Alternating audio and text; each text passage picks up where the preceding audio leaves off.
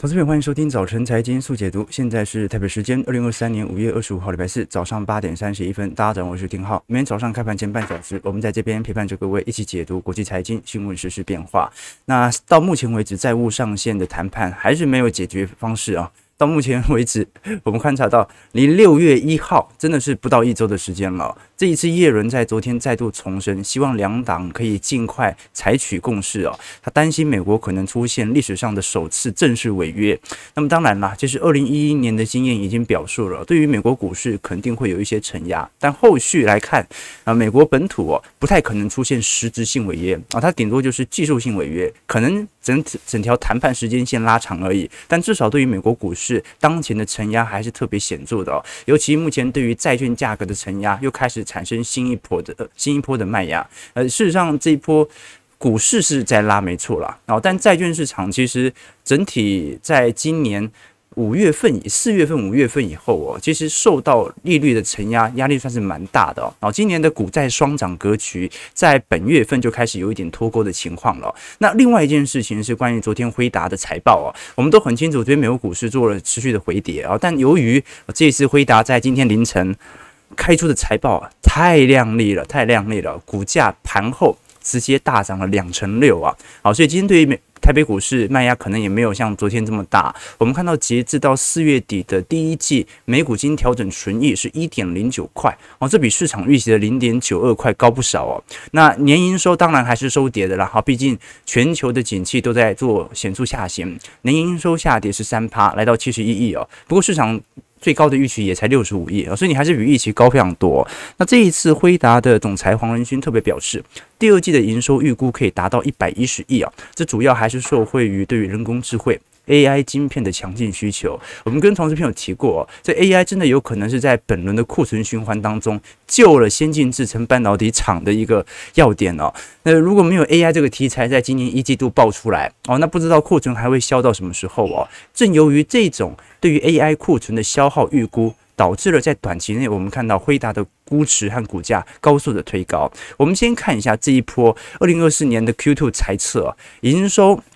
预估是一百一十亿美元啊，那相对于原本市场的共识预估值七十一亿啊，哦高了接近三十亿啊，毛利率预估会来到七成以上。这一波辉达的股价拉抬速度就非常之快速了，但随之而来的我们也很清楚哦，是本益比的快速推高。过去我们跟投资朋友提过了，现在辉达的 PE ratio 是一百八十二倍啊，也就是如果这家公司的营收没有显著改变的话，应该讲获利没有显著改变的话，要一百八十二年才能够回本，所以也就代表着市场对于它的高估值评价隐含着它未来的获利动能要非常非常之强劲，要不然呢、投资朋友，现在辉达的估值是两千年的水平哦，好这。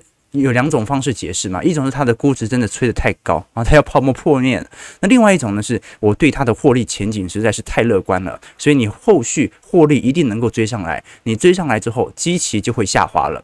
那这一次我们也可以观察到，在 Q1 截止为止哦，毛利率还在六十六点八 percent，年减率虽然有零点三 percent，但是呃，黄仁勋自己都讲了，就预估第二季就来到呃，明年第二季就来到七十趴了。那就代表着还会有持续增长的空间存在。好，换句话说，即便我们都很清楚，辉达或者说 IC 设计上游，目前为止其实库存压力算是还算是蛮重的。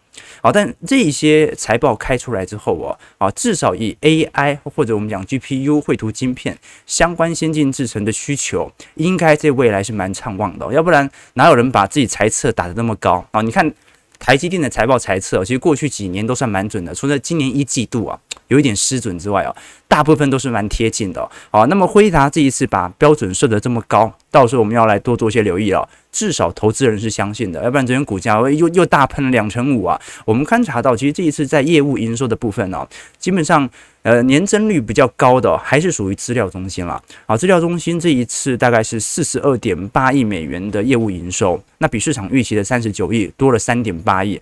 游戏的部分呢就开始下滑喽，游戏的部分业务营收是二十二点四亿啊，年减率是高达三成八啊。不过呢。它也比市场预期的十九点八亿美元还要来得高。那其他的像是专业视觉化或者在车用的部分呢，老实说都是优于预期啊。尤其车用是增长力度最快的，但它跟台积电财报一样，就是车用涨最快，但车用并不是它的业务营收的主要来源。我们可以观察到辉达在过去几年的业务营收结构啊，事实上，在过去几年当中。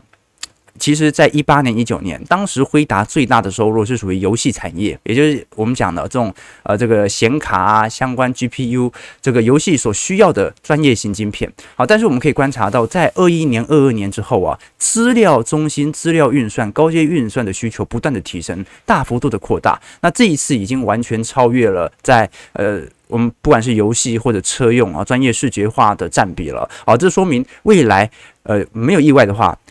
辉达的业务营收就再也不是以游戏作为主要营收来源，而是以高阶运算。啊，就跟台积电是一样的。台积电在早些年呢，都是以手机晶片作为主要营收来源，但是在二一年、二二年以后啊，目前在高阶运算的需求已经远远大于手机晶片了。那虽然台积电最大的客户仍然是苹果，但是如果把 AI 相关或者是把 GPU 高阶运算需求相关的厂商做统合的话啊，包括 Intel、AMD 啊或者辉达加起来的权重，其实已经比苹果来得大。好，这是一个新一代的转折点哦。也就是说，手机市场的确啦，苹果现在还是全球最大的权值股啊。但是很明显，手机市场的需求正在饱和当中，而且是非常明显的饱和，远远跟资料中心比起来，它是一个显著的下滑趋势。所以你才会看到为什么苹果在过去几个季度啊，要不断的推出多元化营收结构，包括它的服务软体营收比例不断在上升当中啊。那最近，它也针对 Mac 或者针对不同的科技型产品来进行迭代，好，甚至它可能会推出自己的 VR 系统嘛。那呃，苹果电动车呢，当然时间比较久远一点点哦，但至少从服务层面，它做了大幅度的改革。你像这一次使用 Apple Car 的跟高盛绑约嘛，你只要用 Apple Car 啊进行现金储值啊，年化报酬率、储蓄率是我记得是四趴，哎，你。把钱存在金融股，也不就三趴到四趴的殖利率。你把它存在 Apple Park 哦，在美国也有四趴的报酬率。我们讲是定存哦，所以这对于苹果的胃纳量来看，它其实都是在尝试的进行转型。那迎来的是什么？迎来的就是它要抵抗这一波的 AI 还有资料中心需求的攻冲击。如果你以后已经不是在在不再是我台积电最大的客户，那么我就没有必要。凡事都听你的，对吧？我没有必要把你的 M one M two 芯片当在优先了。好，所以这是第一个要点。那第二个要点，过去我们跟投资朋友提过哦，苹果现在最大的问题哦是在 AI 领域高速落后。我们都很清楚，随着 AI 的自动化，到时候各大科技软体一定会啊、就我们以前其实就看到 Siri 了嘛。一定就会更精准的 Siri 化，就是各个科技软体啊，不管是针对冰箱啦、笔电啦、三 C 电子产品，你都可以用口语来跟他描述，它可以更精准的掌握你想表达的意思啊。但是我们都很清楚，过去两个月，整个 Siri 团队几乎全部被挖角到 Google 了。原因是什么啊？原因当时 Siri 其实有爆出来嘛，因为苹果过度重视隐私权，导致收集的数据不全。那收集数据不全，它就无法进行大数据运算，导致。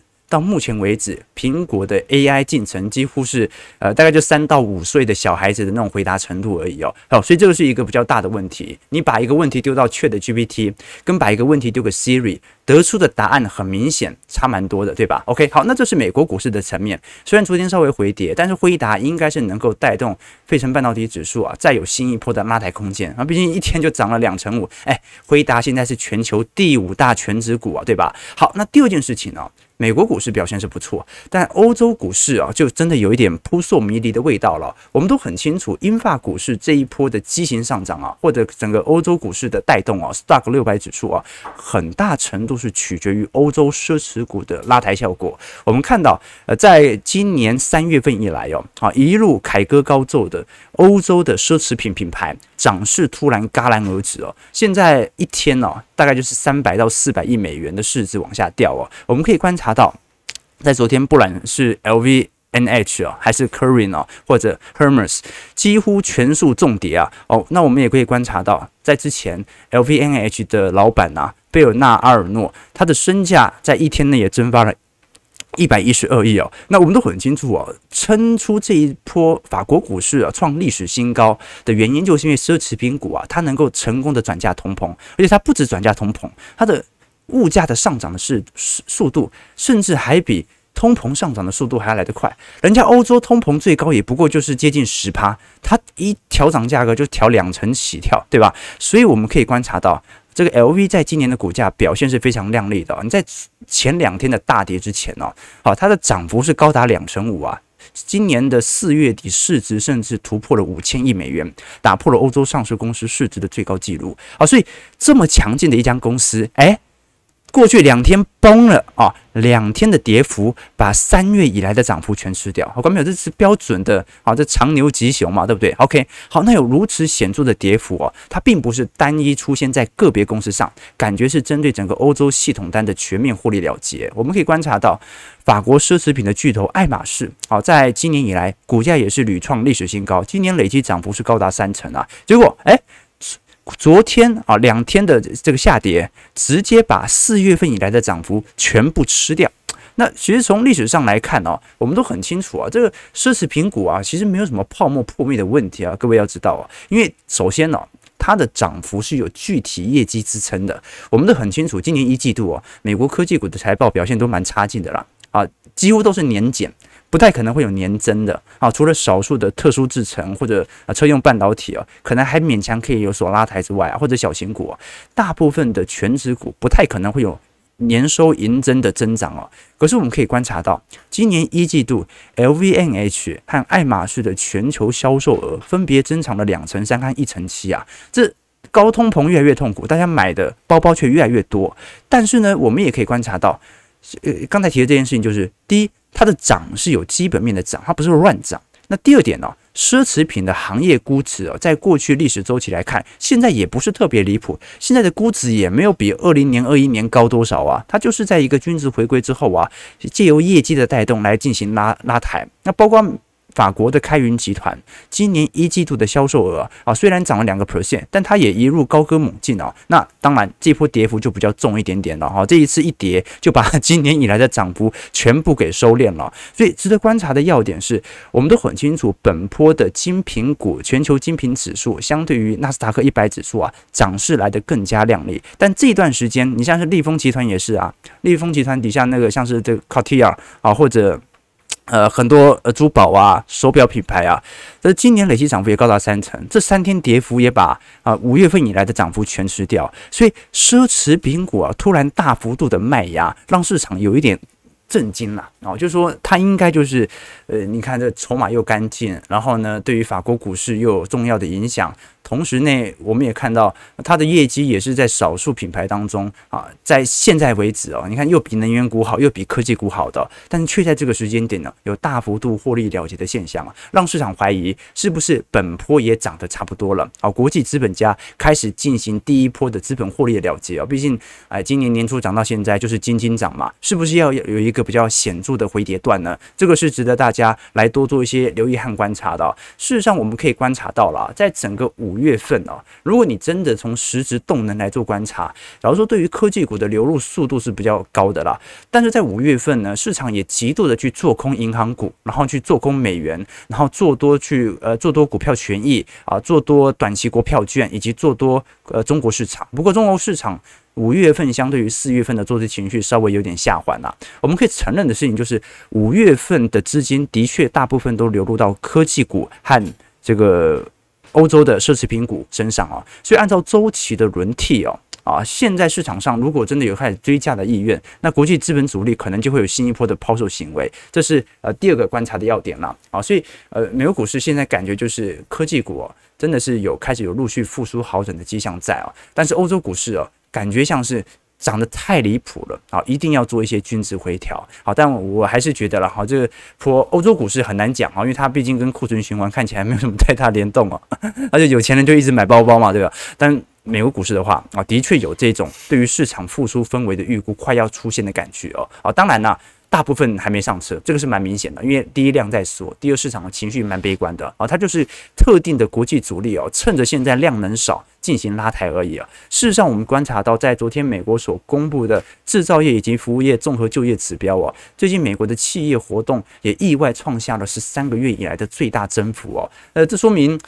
市场的经济真的也快要有开始复苏的感觉哦。但问题在于什么？就是明明这些指标都暗示着未来即将要进入到复苏周期，可是如果我们观察现在美银针对全美基金经理人的统计来预估现在市场是否借由这些指标即将进入经济衰退哦，目前是百分之七十啊。也就是说，从各项指标来看，其实大家都认为即将要进入经济衰退，但是从前瞻指标来看，大家却预估要进入到复苏，这就好像昨天我们提到的，从债市的角度来看，大家的预期利率值这么低，每个人都认为会经济衰退，所以要去买债券嘛，啊，预估未来会有降息的空间。但是呢，从股市层面来看，大家明明就在做多股市嘛，那就是反映的未来的复苏，所以这个是呃比较尴尬的一点哦。那其实有一个误区在于什么？有一个误区在于哦，我们虽然说是衰退哦，但是。真实到底衰退有没有发生？到底未来二季度到三季度算不算衰退哦？那个是很久以后的事情。为什么呢？我们假设二季度、三季度啊，GDP 还真的给它连续两个季度负增长了嘛？啊，因为一季度没有嘛，连续两个季度给它负增长。好，那从技术性定义来看是衰退。但是如果没人失业，算不算衰退？好，那有一个机构啊，就是美国的 NBE 啊，它会特别去事后认定。今年二三季度到底是不是衰退？可是按照过去以往的经验，我们看一下图表哦，比如说一九八零或者一九八一年、九零年、零一年、零七年、二零年，都是很明显。我们事后来看是当时的衰退时间哦。但是我们可以观察到哦，什么时候我们才看到 NBER 认定当时是衰退呢？平均要七点三个月，什么意思呢？如果今年二季度到三季度确定我们看到是衰退哦，它什么时候会公布啊？啊，他要明年的一季度到二季度才会告诉你啊，今年二季度到三季度是衰退哦。好，那一直到什么时候我们才会看到啊？呃，衰退已经结束，要过十五个月以后。你要到二零二五年，你才知道二零二三年的衰退结束了没啊？所以观众朋友，NBER 作为美国针对经济衰退的认定指标，老实说，它是有点落后情绪的。所以这个时候就会有一个比较大的误区。好，你认为会是衰退，但是你要佐证你认为你是衰退是对的，你要到明年才知道。你要确定你衰退已经结束了，你要到后年才知道。好，各位投资朋友可以理解嘛？啊，他们要一些数据，要一些时间嘛？你拖得蛮长的，这说明啊。今年其实大家对于衰退的定义啊，仍然是扑朔迷离的。你认为会衰退哦？其实某种程度只是认为今年景气最差应该是在二三季度，这个只是一种大致的轮廓，但不一定是显著的衰退哦。好，那为什么有人说不是衰退呢？伯南克就已经讲了，伯南克认为目前应该是不会衰退的啊。他没有具体讲出今年不会衰退，但是他讲出一句话，他说联准会啊，他昨天发表联准会需要针对就业市场降温。以抑制通膨，需要立即打击就业市场啊！他认为就业市场实在太畅旺了啊，那不太可能就业市场这么畅旺，然后他说又会衰退吧？所以他认为有必要进行紧急的针对就业市场的降温。那这个就业市场的降温呢，其实我们很理解啊。美国失业率从三月份的三点五趴降到四月份的三点四趴，这个是过去一百年来的最低值。台湾呢？台湾目前的失业率是三点五趴啊，比美国高了零点一 percent 啊，也是台湾有史以来失业率最低的时候啊。所以台美都在大缺工啊，啊，台美科技业都在裁员，但是服务业招工的速度远远大于科技业裁员的速度哦，所以这个是我们可以观察到的现象哦。那伯南克其实有提出一些解方啦。第一个就是持续保持利率在高位哦，进行通膨力道的压制，而且必须要紧急释放一些前瞻指引啊，暗示着啊，我可能有进一步的动作。我们对于通膨的决心绝对不会变动哦，这是伯南克的想法。为什么？因为现在利率也没调降，而且鲍尔也说了，今年不降息。那美国股市涨了多少？诶，涨那么多会怕的。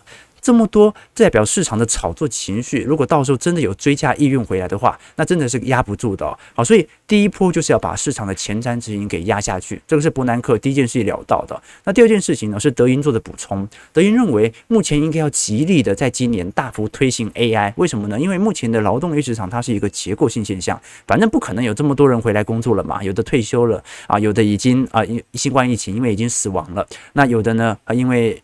这次疫情的变革啊，他可能离开了原本的 CBD 地区，所以对于市区啊、都市的就业需求岗位就会不断的扩大。那德英认为啊，以历史为鉴哦，AI 它也很有可能会这个对于人力人力的取代力也会有大幅度的提提升效果。那目前现在这个时间点呢、啊，推行 AI 对于工会的压力也没这么大哈，因为工会到目前为止哦，基本上由于这次市场劳动力的紧缺啊，已经采取了很多的不管是工会行动或者罢工行动哦。那么对于 AI 能不能缓解这种人力的需求？工会是处于正面态度的啊，毕竟大家就是太忙太累了嘛，觉得超工时嘛，要借由 AI 来这个梳理一下啊，也许是 OK 的。那这值得大家来多做些留意和观察了。当然呢，我们刚才聊了那么多，这都是属于一个中长期结构面的影响啊，哈，就是说都是属于估值跟整体经济成长的速度啊，到底是估值涨过头，还是基本面复苏太慢？那。呃，我跟投资朋友分享过嘛，我始终认为目前是资产价格给出了方向，它可能会有回调，但现在大家其实在等的是获利什么时候追上，但现在就是美国股市获利最差开始好转的时候，好，台北股市其实获利最差的时间点其实也已经过了，我们看的只是未来的复苏程度啊，到底是 U 还是一个 Nike 勾勾型，而短期内真正大家在乎的，其实还是属于啊债务上限的问题啦，我们都很清楚，这时间点的很近哦，啊，这时间点蛮近的，就真的有。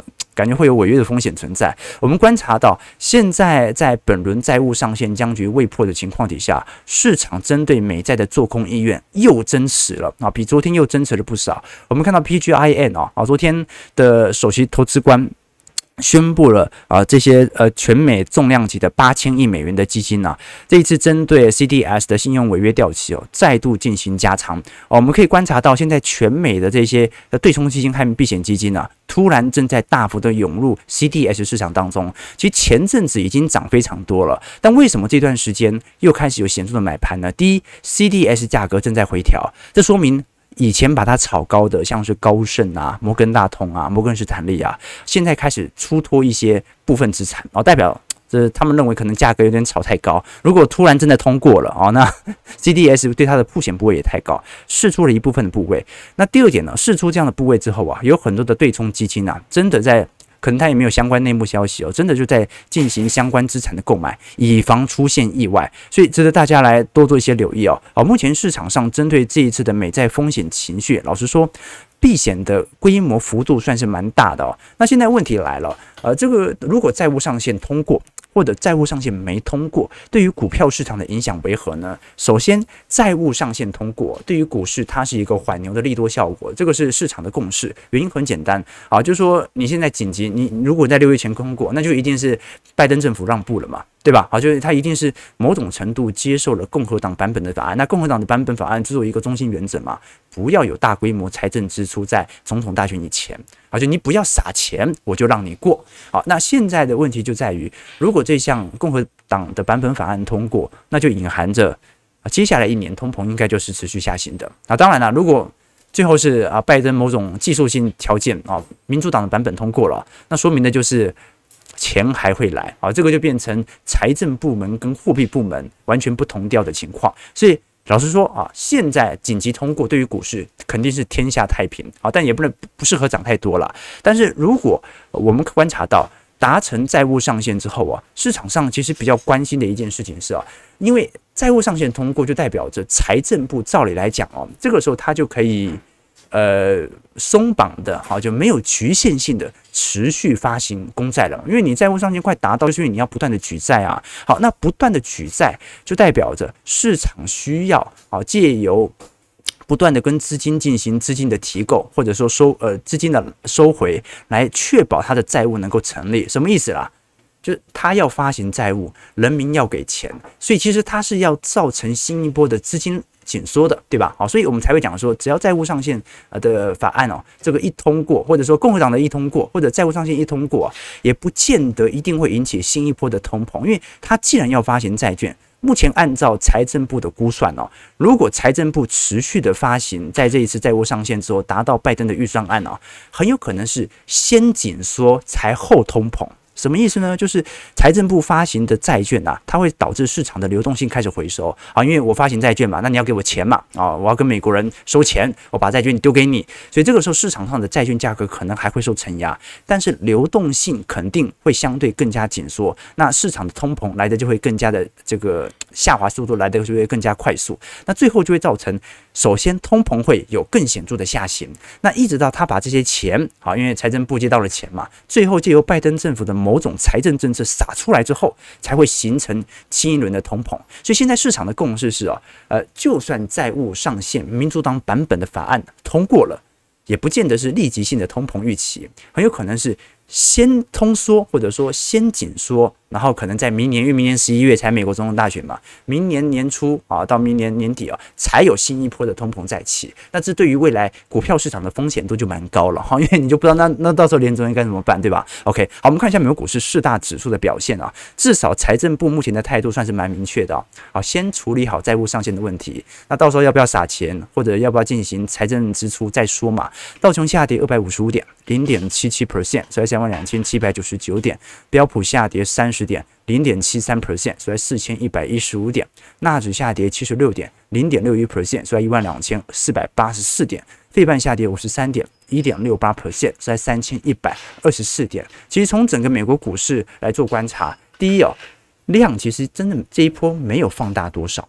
而且呢，你看道琼啊，或者看呃标普五百指数啊，其实整波量能甚至还有点缩哦，相对于五月份五月初。其实是有点缩的哦，那这说明一件事情：第一，市场追加意愿好像还是没回归。那第二点呢？呃，最近所出炉的报告当中哦，清一色美国股市投行哦，都建议大家采取防御性策略。啊，这他是不是要吃货嘛？大家，他大家所有投行都建议大家采取防御性策略啊。寿台湾寿险也是防御性策略。昨天摩根大通策略师的 Michael k a r n i c k 呃，他是建议客户进行新一步的股票资产的抛售，并且趁机持有现金。那这段时间呢，你可以购买黄金或者持有现金都可以。但是对于股票和公债，应该都要同步来减少，因为他认为第一。啊，利率水平可能会比想象中还来得久。第二，股市估值规模已经涨得特别高。那事实上，我们可以观察到了，他说市场上的追加意愿正在产生，其实是有一点讲得不太精准哦。因为我们举个例子哦，上礼拜我们看到小摩针对全美。呃，基金经理人愿意增持股票权益部位的比例大概在三成五左右，然后相对于二零二二年当时的八成低了蛮多。哦可是他说，之所以市场的追加意愿提升，是因为本周从三成五上行到三成八了，其实也才上行三个 percent 而已哦。结果他就认为市场上有一点追加意愿过猛的情况了，所以我反倒认为好像没有没有，从数据上来看，大家没有那么追加吧，对吧？那至少跟整个二二年比起来。现在市场上，嗯，从数据上来看，感觉就不是对于股票资产有特别的青睐啊。啊，那至于他要说要购买黄金，这倒是有迹可循啊。但是这个市场上现在购买黄金啊，有几大因子嘛。过去我们跟投资朋友提过，第一是黄金价格终于回档了，过去你不敢追嘛，现在回档了，就看你敢不敢追啊。如果你对黄金有期待的，那第二点是黄金价格，我们都很清楚啊，呃，是市场上。针对未来啊，实质利率有可能重新转回到负值的预估情况，我们都很清楚，黄金价格跟实质利率呈现高度反向相关。所以，如果未来有降息空间，黄金价格就有拉抬的效果。那加上我们都很清楚，其实在过去两年。我们看到全球中央银行针对黄金的购买量啊，是创了历史新高。那市场都很清楚，它是一个历史的长结构，它是一个在国际政治博弈底下啊，一些非美系的投行啊，非美系同盟国啊，这些啊，这个我们讲的俄罗斯或者印度或者中国人行啊，进行新一波啊这种去美元化所产生的效果啊。观众朋友，去美元化不代表这个。要完全去美元化哈，只是我本国的系统不能那么依赖你美元，所以这导致对于黄金价格的需求持续的攀升。那么这些中央银行啊，市场的预估值是什么时候它买会买到一个段落呢？涨太高还会停止购买？为什么？因为你像中国拥有的外汇储备这么多啊，大部分都是美债嘛。中国是全球第二大的啊美债持有国，那你一直抛售美债，这 OK 嘛？对不对？啊，但是呢，美债一直在跌。啊，所以你抛售的美债就没办法换出这么多的美元。那事实上，美元最后还是你要买黄金，还是要用美元嘛？那如果美黄金价格不断的飙高，你等于是你用花更多的资本来换取原本单位的外汇储备的资产，对吧？所以黄金价格飙太高哦，央行是买不下去的，所以只有回档会买下，回档会买一下。所以市场对于接下来由于降息预期还很时间还很长，所以市场预估对于黄金价格的拉抬效果可能会在未来产生一些。缓牛的局势啊，就是稍微回跌，稍微回跌啊，那甚至联总会如果试出啊，我们要抗通膨、打通膨，黄金价格反而有可能会遭受到承压。OK，这个是小摩的看法了。那我们最后九点零一分，最后来聊一下对于台北股市的表现，来跟大家做一些留意和观察。事实上，台北股市这几天。外资买完之后就蛮沉寂了，对吧？哦，我们从外汇市场，其实当时已经跟投资朋友聊了，外资这一波更像是系统单的转移效果，它并不是针对台北股市有太明显的做多情绪哦，就跟一月份有点像，就是拉抬一下停，拉抬一下停，外资昨天终结了连六买。台北股市中场下跌二十八点七一点，收在一万六千一百五十九点了。成交量呢，还是在两千两百五十九亿左右。三大法人合计卖超了十九亿。那我们可以观察到，外资这一波是连续六天买超之后首次停止买入。那当然了，卖的也不是特别多啊，卖超大概四十五亿而已。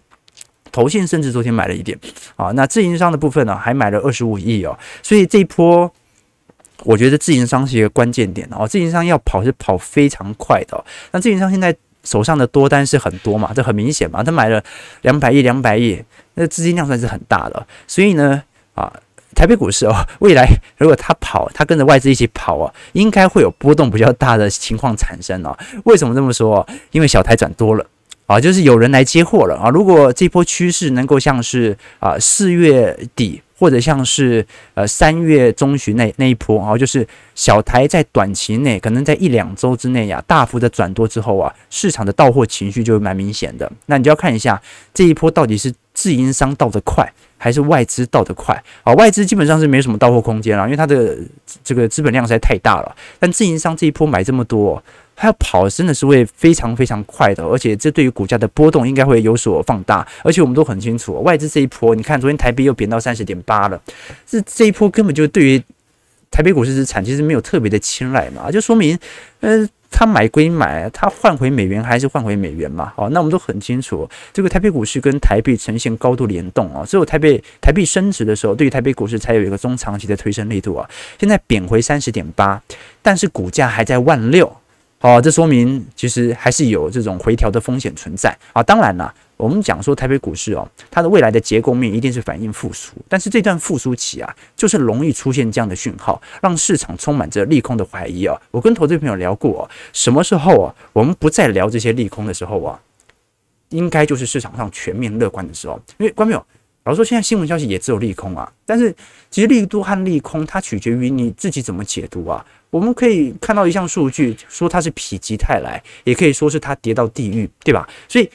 当市场的新闻消息大部分还在讨论利空的冲击的时候，就代表着市场上还是半信半疑的。只有市场很明显在讨论未来的复苏期、未来的展望、未来的做梦空间，每一档股票都变得像辉达一样变得有展望的话，那个才是真的需要担心的时候。现在就是有一点扑朔迷离、短期乖离有一点拉高的现象啊。那有一些散户很明显从小台多空比来看，开始要试单，尝试的开始做多，趁这一波的回档来做买入，那可能就会有一波比较啊进一步的承压啊，不过呢，还是要观察一下这一波那么努力才拉到万六啊，这一波主力会这么轻易的就让它跌回去吗？啊，当然啦，盘越久，这个共识力就来得越加明显啊，但是也沉闷太久了吧？对吧？台北股市这一波今年一季度到现在，跟美国股市。走势也差太多了吧，对吧？好了，九点零五分，我们主要是稍微梳理一下在欧美股市的概况，以及我们看到啊各大投行到目前为止所出炉的报告仍然是偏空居多，提供给投资朋友。如果喜欢我们节目，记得帮我们订阅、按赞、加分享。我们就明天早上八点半早晨财经速解读再相见。祝各位投资朋友开盘顺利，操盘愉快。